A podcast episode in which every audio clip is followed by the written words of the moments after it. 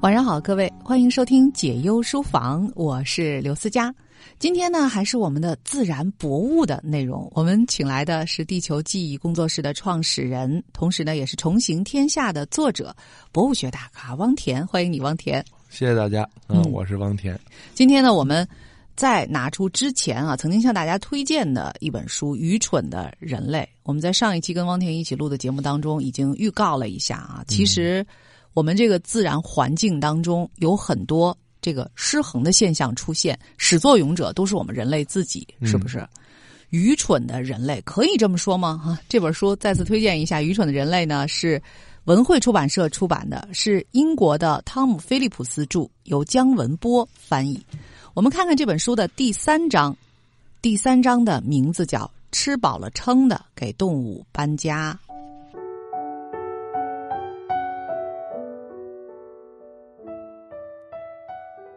在这本书的第三章当中，有一节叫“公园里的莎士比亚”。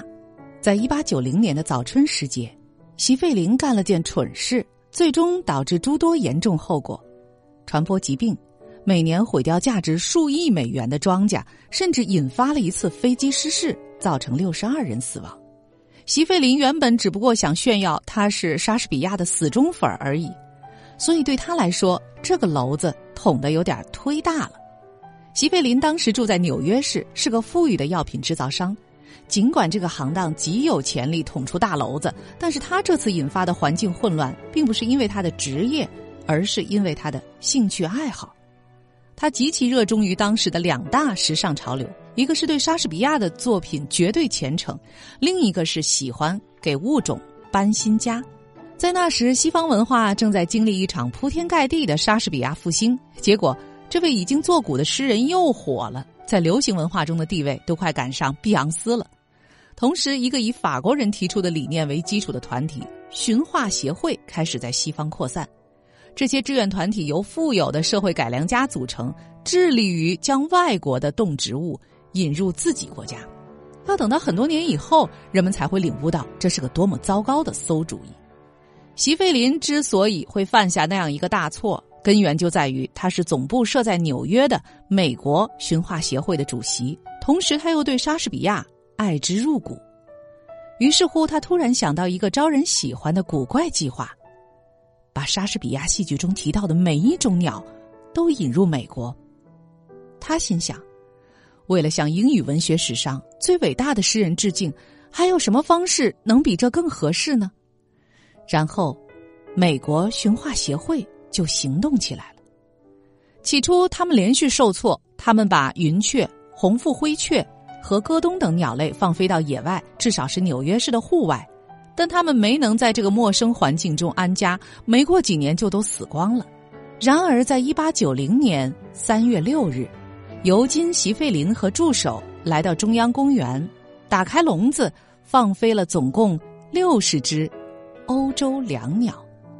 我们确实不能把这一切怪到莎士比亚头上，但是，假如当初创作《亨利四世》第一部的第一幕第三场时，他能换个稍微不同的夸张手法，或许就不会有席费林这档子事儿了。在那场戏剧中，剧中人奥茨波决心继续向国王施压，好让国王出钱把他的七舅莫蒂莫赎回来。他在剧中说道：“哼，我会找来一只良鸟。”叫他只会说“莫蒂莫”这仨字儿，然后把他送给国王，整天叫，气死他。莎士比亚就提到过这么一次两鸟，在全集剩下的所有文字中，再没提到过。然而对尤金·席费林来说，有这一次就够了。除了在一八九零年放飞的那六十只两鸟，席费林在一八九一年又回去放飞了四十只。对这些第一代美国椋鸟来说，起初情况并不乐观。没过几年，因为扛不住纽约严寒刺骨的冬天，最初的一百只椋鸟只剩下三十二只，而且看起来它们很可能也难逃厄运。但是，椋鸟很顽强，擅长适应新的环境，也善于恃强凌弱来赢得生存。有点讽刺而又令人佩服的是，其中一小群两鸟在美国自然历史博物馆的屋檐下找到了躲避恶劣天气的栖身之所。要知道，这座博物馆的用途本来是保存美国的自然历史，结果却无意中帮助两鸟极大的改写了历史，因为渐渐的，两鸟的数量开始不断增长，增长，再增长，不到十年。两鸟就遍布了纽约市，到一九二零年代，它们已占领美国的半壁江山；一九五零年代，它们已出现在加利福尼亚。如今，已有两亿只两鸟生活在北美各地，从墨西哥到阿拉斯加，到处都有它们的身影。用《纽约时报》的话说，两鸟已经成为我们这个大陆上代价最高、最有害的鸟类之一。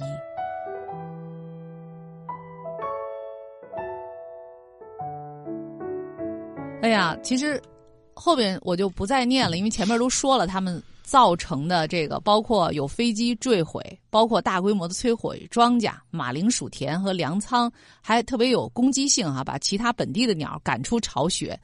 这帮两鸟，这帮这 外来入侵者，怎么能这么快的就反客为主呢？所有的这两亿只两鸟啊！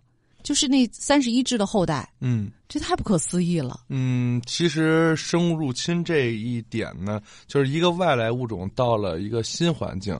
其实我们说一般有三种情况。嗯嗯，刚才这个其实这本书里面也提到了，第一种情况呢，就是这些不适应于这这个环境，然后有多少就死多少。就之前他放飞的那些鸟，云雀啊什么的，要不然就是。夏天热死，要么就是冬天冻死啊。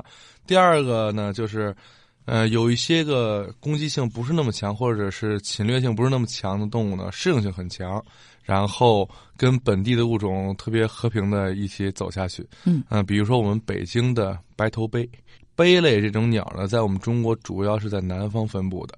那么由于它的这个叫声很好听，然后经常作为笼养鸟，到时候就来到北京。可能有一些，比如说不是故意放飞，比如说龙逃脱了，或者等等。无论怎么样，然后它在北京开始呃生存，然后它呢适应性很强，然后主要是耐寒能力。然后现在我们可以看到白头鹎实际上在北京特别特别多，我们小区里就有好多，对，每天都能叫叫咱们起床啊。对，那么甚至最新发现，像白头鹎就是南方鸟嘛，一般来到北方就是冻死的嘛。但白头鹎已经在齐齐哈尔发现了。我的天，他们的适应能力也很强。对，但是好在他们目前为止对本土的鸟类感觉没有什么威胁啊，所以大家一块儿和平的生活下去。而且白头鹎，据我观察，他们总是一对儿一对儿的啊，总是两只小群嘛啊。那么第三种就是最可怕的，就是他们适应能力强，并且侵略性强，就是两鸟这样。对，并且没有天敌，嗯，所以它会大规模的在这块儿繁殖。我们本地物种都是有天敌制约的，嗯，然后它呢没有天敌制约，等于数量会越来越多，然后占用同等的生态位，然后去欺负这些本地物种，这个就是我们说的造成生物入侵，这个是非常可怕的。像这块提到的这个两鸟，啊，这就是一种。给美国造成生物入侵的一种鸟类。其实我觉得这个鸟，它就是再厉害，它能厉害到什么程度呢？为什么这个两鸟能挤得的其他的本地鸟都没法生活了呢？我觉得是这样啊，就是首先莎士比亚他不是一个玩生物的，嗯，所以他能观察到的。鸟类或者他知道鸟类，比如说包括我们说的云雀啊、鸽东啊这些，都是非常多的数量，嗯，所以说比较普遍的物种。那么这个就相当于这个物种本身生存能力就高，就很强。对，它不可能说弄一个什么犀鸟啊什么的，它没法这种比喻，它根本没见过。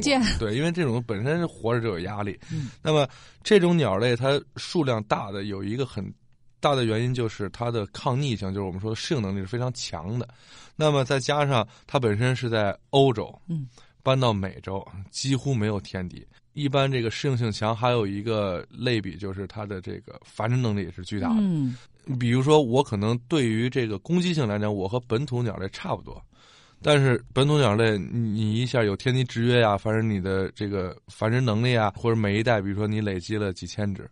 我这一代我就累积几万只，那慢慢慢慢的肯定是我我会占据。其实这种呢，嗯，在哪儿都有，我们北京也有。比如说，我们中国人以前说龟类都是乌龟，嗯，这乌龟为什么要叫乌龟呢？就是我们本地的这个草龟，它很多的那个壳就是黑的嘛，所以叫乌龟或者墨龟。但是我们现在你去跟小孩问，你说你见过什么乌龟啊？巴西龟，嗯，对吧？因为巴西龟它是美洲的嘛，然后美洲它来到北京，就跟这个两鸟一样，它没天敌。嗯，然后它繁殖能力强，就基本上养巴西龟是很难把它养死，就说明它抗逆能力也很强。而我们本土的龟呢，有很多天敌，然后慢慢同等生态位就已经被呃侵占，所以现在造成像我们北京，你去任何公园，你看有一个这个水中间有一个？对对，或者包括甚至在野外的那个水中间的岩石上晒太阳的，你一看准是有俩红的斑，那就是巴西龟。能引进一下它的天敌吗？就是制约一下这种数量。一般。像我们做这个环境的这个物种控制，不敢这么干，因为有过很多案例，比如说我有一个物种 A 入侵了，好，我知道它本土的一个物种 B 是它的天敌，好，我把物种 B 引过来，结果造成呢物种 A、B 都入侵。对，嗯，这是一个大问题。对，所以实际上像对于生物入侵，我们还是说防治，就是预防。远比治要管用的多，嗯。嗯，但是源头上其实又很难预防。你像巴西龟哈，可能好多人当时养的时候就是觉得它挺好看的，啊，又比较好养，对，怎么生手也养不死它，完了没想到最后会对环境造成，也可能是他自己养着养着不想养了，就给它放到哪个水域当中。对，其实这个又跟咱们上一期说到是，这还是养一养动物，不光是猫狗，就是你养任何动物，我们哪怕说有一些什么这个动物有些什么病了，嗯，现在我们也推崇你给它安乐死。你别给它扔了，因为很多这个，你像巴西龟，可能突然不想养了，比如起的这个它的那个龟甲上那个鳞起来了，或者是眼睛烂了，哪儿烂了，就看着特别膈应，那就说，那我就给它扔河里，或者扔我们那个池塘里，然后可能它就没有死，嗯，然后可能有几个人都这么做，然后这几个巴西龟呢，还不是同一性别，嗯，然后大家就跟那很愉快的繁殖起来了，啊，然后最后就造成生物入侵了，对，嗯。所以这还是人的一个责任心的问题和一个认知的水平的问题。你知不知道你现在这么一个小小的放弃，会造成一个什么样的灾难？我们今天在节目当中也是引用了一个真实的案例，在一八九零年，一个喜欢莎士比亚的附庸风雅的一个商人啊，把两鸟引进了纽约之后，到后来。造成了北美最招人恨的鸟类，在纽约已经繁殖了有两亿只啊，并且在一九六零年，就在波士顿的机场，大约有一万只两鸟飞进了一架正在起飞的飞机，撞坏引擎，导致飞机坠毁。机上七十二名乘客当中有六十二人死亡。不过呢，这个书上有一种说法，我不知道汪田是不是赞同。他说，两鸟是害鸟，是健康威胁。给北美农业经济造成巨大损失。现在会以害鸟和益鸟这样的方式来区分吗？嗯，一般不会。就跟其实像害鸟、益鸟，可能大家还听的不多，最多的就是害虫、益虫。对，啊，我们现在说，嗯，连害虫都不要提，因为所有动物，当然，其实我也不同意有一个说法，说所有的动物其实都对人类这个是有用的、有帮助的，所以他们没有害。其实你不光就是对人类没有用，其实也都有一个。大用处就是它会在它的食物链或者说生态位上占据不可多得的这么一个地位。那么我们曾经说过，说比如说像苍蝇，全世界的苍蝇可能大家都很讨厌，苍蝇灭绝，那么可能在十五天到一个月，人类就灭绝。多少天？十五天到一个月，就是苍蝇都灭绝了以后。对。但是我们应该不用担心啊，苍蝇它灭绝啊，对，因为我们人类已经试图很多次让苍蝇灭绝了啊。那其实这个道理就是说，它每一种生物互相制约，尤其是可能大家觉着最常见的，因为往往它可能数量巨大，它在自然界中这个生态位呢是别的动物取代不了的。那它一灭绝了，造成的这个损失是不可逆的，或者巨大的一个窟窿。嗯，很多民众可能。不理解一个事情，就是很多的保护动物其实很常见。我们为什么要保护它？我本人也喜欢贝壳嘛。嗯，我们贝壳可能在去这个北戴河呀，或者去海边，经常看见有一种拿着风铃，可能就卖一块两块就能买到一个贝壳，就是一种宝螺，身上有黑斑。对，但实际上这种螺呢，国家二级保护动物。哦，真的啊？对，这种螺特别多，所以很多人会吐槽说：“你看，所有的螺。”都没有它多，嗯啊，为什么这么多还要保保护？对，还是啊二级保护动物，就是因为如果不保护它，等这个真的灭绝了，那海洋的生态位这是一个巨大的漏洞，那就没办法去填补，就会造成整个崩溃。那些卖风铃的人知道他们在干什么吗？我觉得不知道，所以我们这种博物科普的这个宣传工作还应该再进一步深入哈。对对对可能那些普通的啊，就认为这是自己贴补生计的一个小营生。对，而且很多，对啊我不需要保护它。我们啊从小可能就弄这些东西啊，自己回去做个小制作什么的。但是嗯我觉得时至今日啊，因为人类本身的数量又特别多，人嗯类现在能掌握的手段又特别多，所以人类现在要真是想干起什么啊，灭绝某种动物或引进某种动物的事儿，它的危害也特别巨大。对现在这个时而，且比以前可能会更容易。对、嗯啊，现在的各种。这个地方的族群之间的交流也特别多，还像货物物流之类的，这可能都会造成外来物种的入侵。对，包括你像我们可能有一些经常报道说，这个海关要查扣一批什么什么东西啊，嗯有的时候可能不是保护动物，它也给你查扣，原因就是怕你这个东西到了中国以后，对本土的生物造成很巨大的或者说是我们不可想象的一个后果。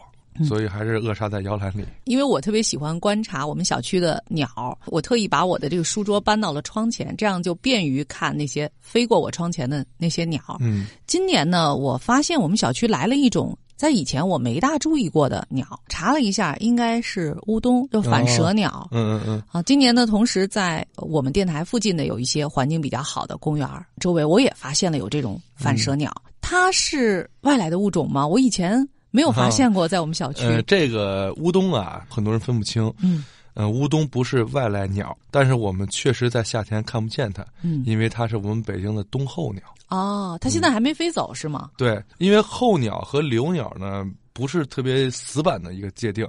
你比如说，像我们北京的十渡有一种国家一级保护动物黑冠，嗯，啊，那么黑冠我今年也也见到了黑冠今年也也确实是挺多的，我们嗯。甚至在百望山的山顶都见着有飞的。嗯。那么当时我就听过有两个这个拍鸟人在争辩，嗯。说这这个十渡的黑冠是候鸟，嗯。那一个说哎不是候鸟是留鸟，他说那个就就是候鸟。实际上真理是什么呢？真理就是十度的黑冠有部分是候鸟，有部分是留鸟。嗯那这个就是全凭鸟的意愿，比如说像乌冬，我们在动物园经常能看见。嗯，为什么动物园乌冬多呢？就是甚至它可能会变成留鸟，因为饲料足嘛。嗯，食物足对我可以飞到各个鸟笼里面吃这个鸟的饲料，那我没必要飞走了，嗯因为鸟的迁徙基本这两个目的，一个是觅食，一个是繁衍。嗯，嗯，那我至少解决我温饱问题了，那可能我这个能在这儿繁衍了。那可能对于我们人类对鸟的这个认知还会发生一些改变。就我们以前认为它是一根筋嘛，嗯就是到春天的时候，不知道是什么信号啊。撩拨了他，他们就开始就起飞了啊！嗯就在某一天，大大家都纷纷都飞了。嗯，结果现在发现，他要是觉得这儿的食物不错哈，他还可以做出不飞的一个决定。对，鸟还是很灵活的。你包括我们前两年那个，呃，在北京天坛冬天经常有那长耳鸮，嗯但是后来现在没有了。鹰啊对，就是嗯猫头鹰。那它为什么没呢？就是因为人家白天睡觉，哦但那会儿有好多人跳广场舞。哦，那试想，想我睡觉跳广场舞，我我也不在那儿留了。嗯，所以他不光是说这个地儿好，我就待在这儿，他也有说这个地儿突然变不好了，那我就找别的地儿。嗯所以现在这个猫头鹰可能会去南海子呀，嗯，然后孔庙啊这种地方，至少没有人在孔庙里跳广场舞啊，那我就可以好好睡觉。太难了。作为一只猫头鹰，哎呀，在喜好广场舞的人越来越多的时代，简直是太难了啊！希望我觉得还是给他们留一些这个安静的地方。嗯其实我想说，不光是猫头鹰喜欢安静，我也喜欢安静。对对，我也喜欢安静，其实。所以我觉得这是不是动物的一种本能啊？就是应该是有这种安静独处的这种时刻，每一种物种都是需要的。对，反正我是很需要的。那北京除了你刚才说的这种白头杯啊，是无害的，但是是外来的嗯物种，在鸟类当中还有什么可能是也有点像这种两鸟，但是没有造成它这么大的危害的一些外来的嗯物种。可能在北京的话，还有一种被笼养鸟的人称之为叫北京渠，嗯实际上是什么呢？红嘴相思鸟。啊啊，红嘴三角鸟，我每年基本上都会在北京见到，但是都见到就是一只、两只这样。那我怀疑这个啊，有两种可能性。第一个呢，就是它们确实是在北京形成种群了；但第二种呢，就是每年都有过来养它的，或者是放了的。那它能在野外生存吗？嗯如果要是第二种可能，那可能是越冬，就是冬天还是不行。嗯最近能看到过好多这个喜鹊啊，可能在准备搭窝。我经常看到有叼着一根树枝儿的嗯这个喜鹊飞过去。想想呢，它们搭窝好像喜好也挺不一样的。前两天我在郊外的一处地方，就看到有一棵并不高的这个树，哈，那上面搭了一个特大的窝，我觉得相当于是一个豪宅。嗯当时呢，呃，我先生在旁边还说：“这鸟多傻呀！他把这个这么大的窝搭在这儿，如果要有一个淘气的小男孩爬上去，一下就给它端下来了。嗯嗯你看人家那些喜鹊都搭在那么高的这个地方，嗯 鸟它是怎么去选择自己在什么地方去筑巢的？嗯，其实喜鹊呀，那比较聪明。嗯喜鹊啊、乌鸦这种鸦科的鸟呢，是反倒是鸟类最聪明的。像比如说您先生说，哎，这么傻搭一豪宅，但往往看到这个豪宅是它的假巢哦，啊，他的真巢可能在旁边一个很隐蔽的地方。他为什么？那他干嘛费这么大劲搭一个假的？挺大的一个窝。因为我只有搭上这个，你们都关注我这个巢了，但是这巢里没有蛋，我才能哦安心的孵我那些后代。原来他还会这样想对的，，喜鹊是会搭假巢的，嗯或者他有可能会直接抢别人巢，然后哦 就是我我把经理搭成假巢，然后我真正巢呢，哎那儿有一个别的鸟儿巢挺好，啊我跟那儿弄，甚至我们还观察过喜鹊可以抢一些猛禽的巢，真的。啊嗯，我他能干得过人家吗？能，就是猛禽是属于很理智的，虽然我嗯攻击能力高，但是我不想跟一些个这种鸟儿啊鸟一般见识啊。争斗。喜鹊和乌鸦就属于比较歇斯底里，就不要命，就特别讨厌，就追着猛禽打那种哈。所以我们经常看到有什么一两只乌鸦或者一两只喜鹊追着一只什么普通狂啊或者红隼啊，追着满满天空跑。嗯，嗯，这个就是失去理智以后的表现，是吗？或者他本意可能就是喜欢欺负人啊。所以其实，在我们观鸟的这个。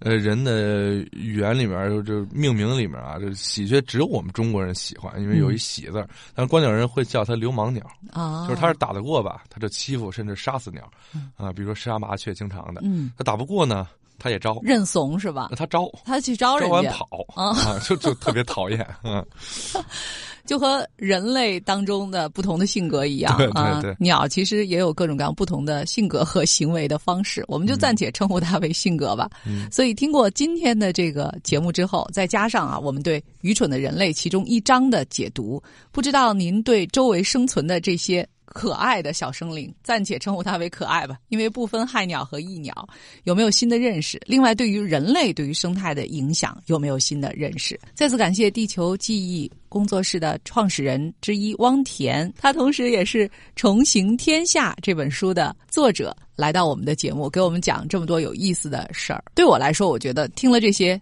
有趣的事情足以解忧了，不知道你们呢？也期待汪田下次再次来我们的节目当中做客。好了，这就是解忧书房的上半时段。在广告之后，我们节目的下半时段，让我们继续好书慢读。一会儿见。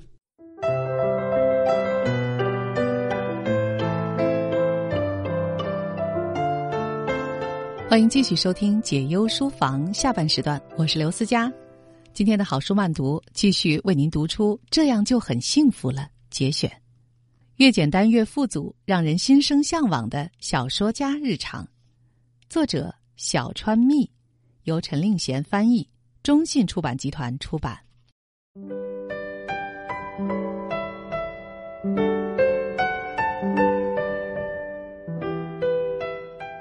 自己觉得好就好，从世俗认定的价值观中解脱。大口呼吸，缓缓吐气。对我来说，在柏林的生活，就像深呼吸的吸气，或者是调整呼吸的行为。写作是不断的产出，就像呼吸中的吐气。想要吐出好的空气，必须先吸进好的空气。随着年龄增长，我越发相信。因此，在柏林呼吸自由与自立的舒适空气，在我的生活中是很重要的一环。我会想写小说《七色彩虹》，也是在柏林时受到刺激。那些在日本社会还是难以存在的生活方式，在柏林却能自然的得到允许。正因为柏林对各种生活方式都很宽容，才让我有机会遇到各式各样的人。柏林是我写作题材的宝库。仔细想想，在养成定期去柏林避暑的习惯之前，我的生活方式或想法深受世俗认定的应该怎样的束缚。明明没有人对我说四十岁的成人应该如此，或是。工作就是这么一回事，我却莫名的为自己带上这些偏见的枷锁，结果只是让自己受苦。明明打算一个人静静的写小说，却和假想的人物比较，感到不安、沮丧。当我接触到柏林人的生活时，才知道，事情不应该是这样的。只要自己觉得好就好。无需和其他人比较，紧绷的心灵才得以放松。当我去最有夏日风情的啤酒屋时，也因为啤酒屋里居然有许多小孩而惊讶。啤酒屋里装饰的非常热闹，宛如游乐园一般，欢迎所有人的开放气氛，让人心情随之放松。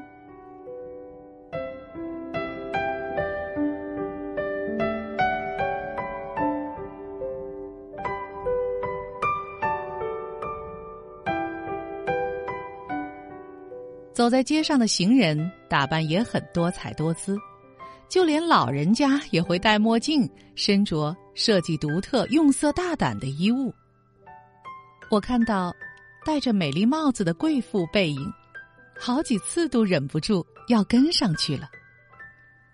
最重要的是自己觉得好不好，心情好了，对待他人时自然变得宽容。我最感动的是在餐厅看到的一家人，他们养的狗也乖乖坐在椅子上，和大家一起围着餐桌。相信那只狗应该受过训练，才能在公共场合守规矩。它在乖乖等待主人吃完饭，俨然已融入这一家人当中。换句话说。德国社会认为宠物也是家人，需要被尊重。饲主则必须遵守规定，负起好好训练宠物的责任。我非常憧憬柏林这种尊重个人幸福的同时，也重视公共意识的社会环境。习惯了日本可带宠物却还是规矩繁多的环境。柏林又再度打破我脑中僵化的偏见。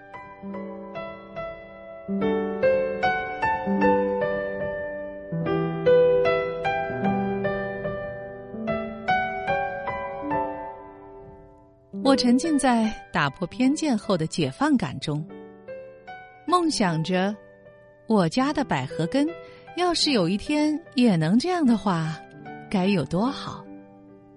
柏林总是打破我不知不觉在心中累积的“应该这么做”和“已经决定好了也没办法”的想法，所以我总是戒不掉去柏林旅行。对我来说，旅行的目的就是要体验当地特有的生活，所以重点不是四处观光或是参加节庆等非日常活动。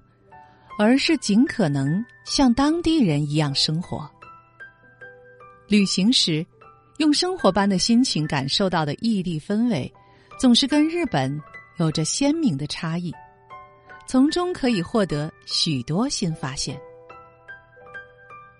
既然是如同生活般的旅行，我带的行李也像是日常生活的延伸。精心挑选，尽可能维持与平常生活一样的舒适。我特别重视饮食，在同一个城市停留三天以上，我就会入住附厨房的公寓，每天煮一餐。这种时候，最容易派上用场的就是能重现日本餐桌的干货。人在国外时，光是喝一口热水冲泡的高汤包，都能好好放松心情。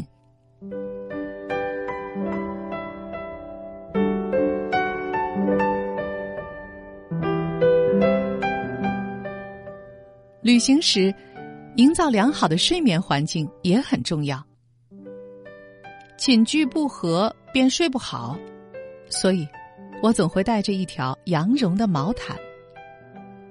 只要有一条熟悉的好毛毯，在国外也能安心。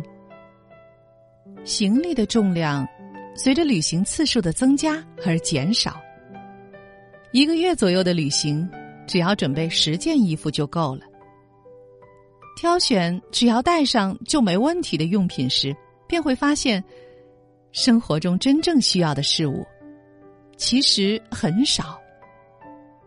我希望自己能成为有自信，只要一只皮箱，在哪里都能生活的人。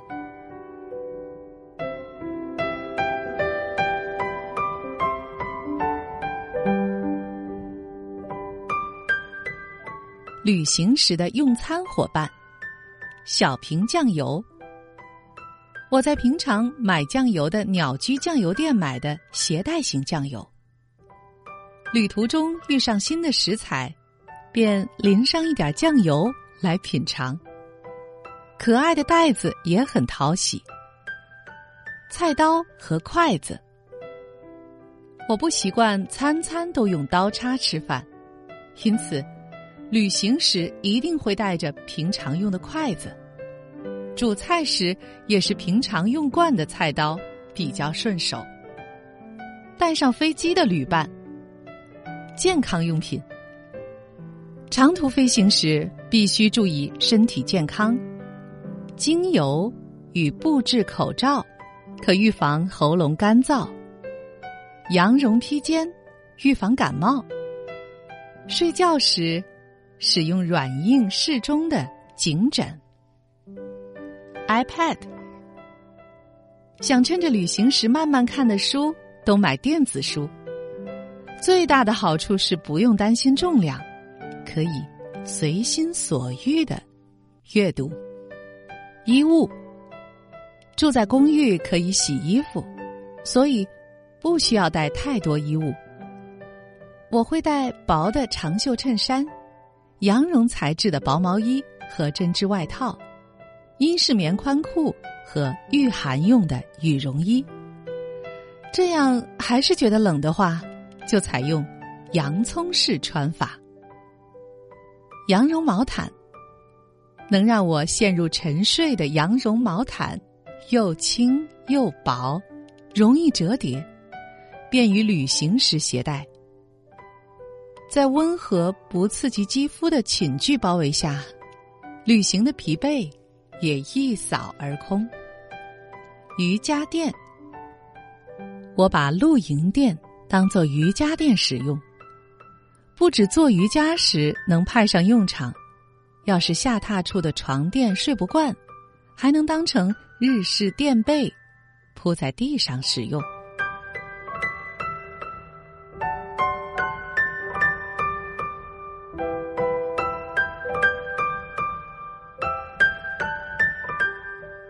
晾衣夹，方便在室内晾衣服的晾衣夹是日本的优秀发明。住旅馆的时候特别重要。日式包巾用来整理待洗的衣物，很方便。鞋子，平常出行和搭飞机时穿的是博肯的凉鞋，行李箱里还会放可以当做室内鞋的海滩凉鞋和可以穿去。听音乐会的平底鞋，有鞋拔会更方便。隔绝紫外线套装。我很怕强烈的阳光，一定得做好防晒。除了必备的防晒乳之外，还会携带折叠式太阳眼镜、宽帽檐的帽子和一把晴雨两用伞。小型斜背包、钱包和钥匙包。人在国外，当然也希望能维持一身轻便。外出时，只靠这个小型斜背包、钱包和钥匙包也都是朴实不花哨的款式。干货，我会携带许多干货，好在旅途中也能享用日常的口味，例如莲藕和牛蒡等蔬菜干，洋七菜、萝卜干儿。用热水冲泡的海带汤、咖喱粉、高汤包和茶等等。吃煎饼有吃米的感觉，能舒缓情绪。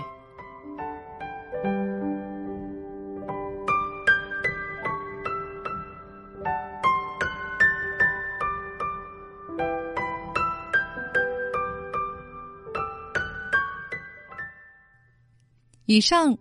为您朗读的是《这样就很幸福了》这本书的节选，作者小川蜜，由陈令贤翻译，中信出版集团出版。因作品《蜗牛食堂》而备受瞩目的日本作家小川蜜，身上有一种说不出的沉稳气质。从小热爱写作，喜欢烹饪，同时也作为一名作词家活跃中。二零零八年出版的小说《蜗牛食堂》改编为电影后，热卖一百万册，分别于二零一一年获得意大利书报亭文学奖，二零一三年法国欧仁尼布拉泽大奖，另著有《山茶文具店》《闪闪发光的人生》《趁热品尝》等多部作品。